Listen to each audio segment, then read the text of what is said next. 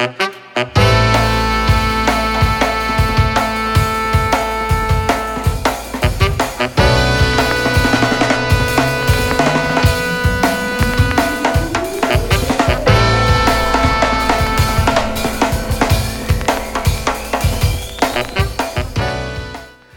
¿qué tal? ¿Cómo están todos? Bienvenidos a un capítulo más de este taller en línea sobre fotografía digital. Mi nombre es Guillermo Flores y el día de hoy vamos a seguir con, esta serie de video tutoriales sobre el uso o las novedades que encontramos en el programa Adobe Photoshop Lightroom eh, versión 4 en su fase beta. Eh, vamos a hablar primeramente sobre los cepillos eh, de ajuste local y sobre los filtros degradados. En el módulo de revelar encontramos por acá estos símbolos, que bueno, este símbolo significa o nos indica que es el filtro graduado y este es el pincel de ajuste. Bueno, yo les digo cepillo de ajuste y filtro degradado, pero bueno.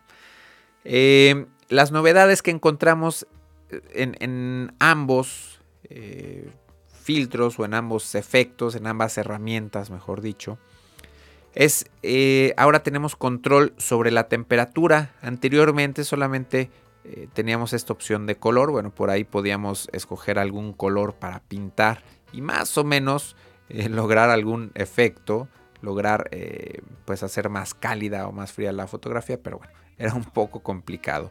Ahora ya tenemos un control más fino. Voy a quitar esto.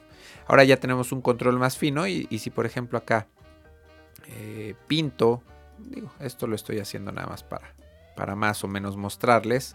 Eh, obviamente aquí tendríamos que hacer una, una selección un poco más, más fina, pero bueno. Aquí eh, normalmente cuando hago mis selecciones tengo algún número muy, muy exagerado, muy elevado para ver dónde estoy, lo que estoy pintando y lo que no estoy pintando. En este caso, bueno, voy a regresar a ceros mis valores y aquí vemos cómo podemos controlar solamente el cielo o más o menos el, área del cielo lo podemos hacer más cálido, más amarillo o lo podemos hacer más frío, más, azuloso. Entonces, bueno, pues aquí tenemos un poco de, controles más finos eh, para ajustes locales. Y tenemos la opción de, obviamente, tener diferentes pinceles eh, para diferentes áreas de la fotografía en donde queramos corregir detalles específicos, vemos que tenemos más control sobre eh, para recuperar altas luces y para recuperar detalle en las sombras. Eh, algo que pues es nuevo, voy a borrar este, este ajuste, voy a hacer un, pincel más pequeño y les quiero mostrar esta fotografía. Esta fotografía es, eh, bueno, no es una una foto en sí, sino que es un, cuadro extraído de, pues de una secuencia de video. Entonces, cuando grabamos con video, tenemos este programa, perdón, este programa, este defecto que se llama Moiré. Y este efecto o defecto en las fotografías eh, sucede también cuando fotografiamos eh, ciertas texturas de ropa cuando es una, una textura, por ejemplo, con una tela con un cuadriculado muy pequeño. Al tomar la fotografía podemos ver este efecto de Moiré. Entonces, bueno, algo nuevo que me pareció muy interesante acá en, en, Lightroom. Voy a subir el, valor de, de, la exposición solamente para ver más o menos dónde estoy pintando. Entonces selecciono el área con problema de Moiré regreso a cero mi valor y vamos a ver, voy a aplicar 100 y vemos cómo desaparece totalmente. Nuevamente con Moiré, sin Moiré, con Moiré, sin Moiré. Entonces, bueno, pues este, eh, esta novedad me, gusta bastante, creo que va a ser bastante, bastante útil. Eh, a lo mejor no en todas las fotografías, pero bueno, cuando tengamos este problema, pues aquí podemos controlarlo. Entonces, todos estos ajustes que, encontramos acá en, la herramienta del pincel, también los encontramos exactamente los mismos en, el filtro degradado. Entonces, pues bueno, mucho más control sobre estos ajustes locales. Eh, otra novedad, voy a escoger otra fotografía Eh, vamos a escoger esta foto de esta niña. Nos vamos con la D al módulo de revelado o de revelar. Vamos a, restaurar la fotografía a sus colores originales. Y lo que les quiero mostrar ahora, de hecho voy a hacer, a compactar estos, estos otros paneles para quedarnos solamente con la curva de tonos. Eh, hay muchas personas que les gusta eh, pues o están acostumbrados a editar sus fotografías, el color de sus fotografías por canales. Entonces, bueno, anteriormente no teníamos esta opción en, en, Lightroom y ahora pues sí la tenemos. Ojo, porque normalmente no vemos, eh, seguramente si cuando, cuando quieran probar, a lo mejor no van a encontrar esto. Tenemos que presionar este, este recuadro.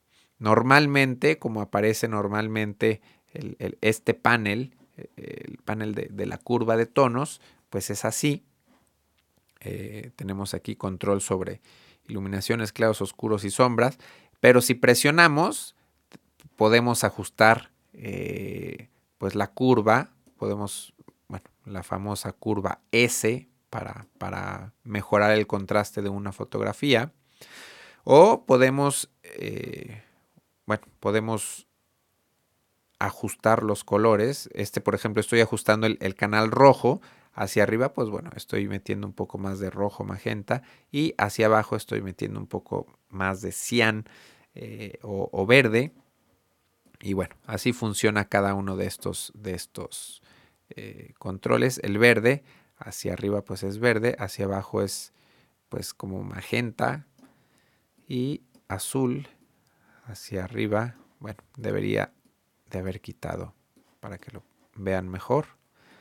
Y ahora sí el azul, vemos que acá se hace azuloso y hacia abajo el, color contrario que es, que es el amarillo. Entonces, bueno, esto, pues la gente en realidad, acá si yo, bueno, acá no, no lo puedo restaurar rápidamente, puedo prender y apagar, pero quería restaurar rápidamente el, el este, este panel, me voy a tener que ir de uno en uno eh, hay mucha gente que, pues les comento, estaba acostumbrada a, ajustar colores acá. Incluso pueden utilizar este panel pues para lograr algunos efectos eh, pues eh, que son eso, ¿no? Efectos de color un poco más, más creativos. Digo esto en lo personal, pues a mí no me gusta del todo, pero bueno, habrá personas que por acá se, se diviertan un poco experimentando. Si quieren quitar algunos puntos, simplemente hay que arrastrarlos fuera.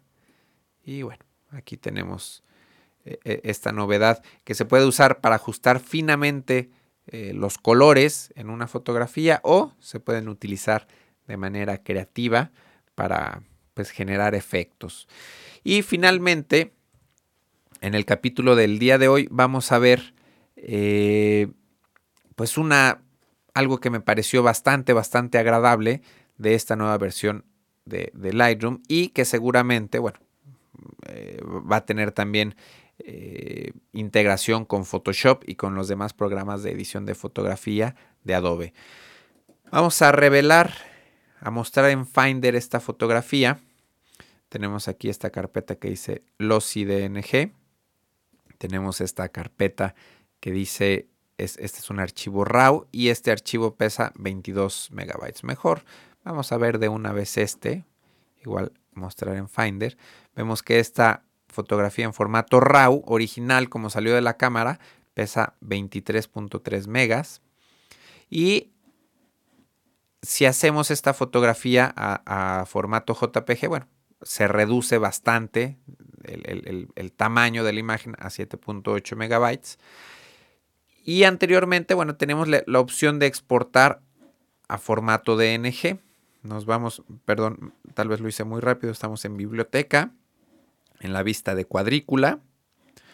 Tenemos la foto seleccionada, nos vamos a exportar y nos vamos a ir al, módulo de, el formato de la imagen. Si seleccionamos el formato DNG, Vemos anteriormente, bueno, tenemos cámara RAW 5.4 y posterior. Ahora tenemos cámara RAW 6.6 y posterior. Entonces, al, seleccionar el formato DNG y seleccionar eh, cámara RAW 6.6 y posterior, tenemos la opción de utilizar la compresión con pérdida o, eh, bueno, acá, acá se, lo, vemos como aparece en inglés, eh, se llama el formato lossy DNG. Entonces, eh, la, ventaja que tiene es que los, el tamaño del archivo se reduce bastante, se reduce, ahorita vamos a ver qué tanto se reduce y tenemos, pues de alguna manera sigue siendo el, archivo pues RAW que, le podemos sacar, eh, ajustar todos los colores con una ligera pérdida de información. Eh, acá tenemos la opción de incrustar datos de carga rápida. Esta es otra novedad que bueno, esto también eh, lo voy a empezar a usar porque aparentemente pues va a mejorar mucho los tiempos al importar fotografías. digamos, cuando archivemos nuestras, nuestras imágenes, si le incrustamos los datos de carga rápida, eh, pues cuando queramos leer en un futuro estas fotografías, eh, supuestamente se van a leer mucho más rápido, ¿no? Entonces, eh, voy a cancelar esto y les voy a mostrar, ahora sí, bueno, acá vamos a hacer algo. Primero seleccionamos estas tres fotografías, le voy a poner los ajustes por defecto y vamos a ver, ver ahora sí la, la carpeta en Finder. Vemos que esta fotografía pesa 23.3 megabytes, el formato JPG pesa 7.8 y el formato DNG pesa solamente 5 megabytes. Es decir, el formato lossy DNG comparado con el JPG es incluso menor. Este JPG lo exporté al 100%, nada más para hacer una comparación. Eh, les voy a decir si la calidad, yo, yo ya hice más o menos una comparación ahí minuciosa y si la calidad del JPG al 100%, sí es mejor la calidad que, que, el de la fotografía DNG. Por lo menos a mí me pareció un poco mejor la calidad del formato JPG. Pero me gusta el DNG, que es un archivo bastante, bastante pequeño. Y otra cosa que, me gustó mucho, me, voy a, acá a regresar, si nosotros anteriormente, o bueno, siempre hemos tenido el, problema de que si aplicamos algún ajuste, este es un, ajuste, pues un ajuste al azar, digo, es, más bien como un efecto para, para, mostrarles mi punto. Si nosotros aplicamos este ajuste predefinido a un archivo RAW, eh, si ese mismo ajuste lo copiamos a una fotografía JPG es exactamente el mismo. Vemos cómo cambia eh, bastante, cómo se ve muy diferente este ajuste aplicado en una fotografía JPG. En cambio, si este mismo ajuste eh, lo copiamos a un, voy a sincronizar los mismos ajustes, pero ahora al, archivo lossy DNG, vemos que exactamente tenemos eh, los mismos valores. Entonces, bueno, una desventaja del formato JPG es que solamente eh, conserva 8 eh, bits de, información de, color por canal, siendo que el, el, archivo RAW, bueno, por lo menos de, la cámara que utilizo, creo que son 14 eh, bits de información. Y quiero pensar, pensar que el archivo DNG también conserva esos 14 bits de información, pero bueno, que al estar comprimidos, se reduce bastante, pero bastante el, tamaño, el, peso del archivo de la imagen. Entonces, bueno, pues esto fue todo por hoy. Espero que les haya gustado y nos vemos la próxima. Bye.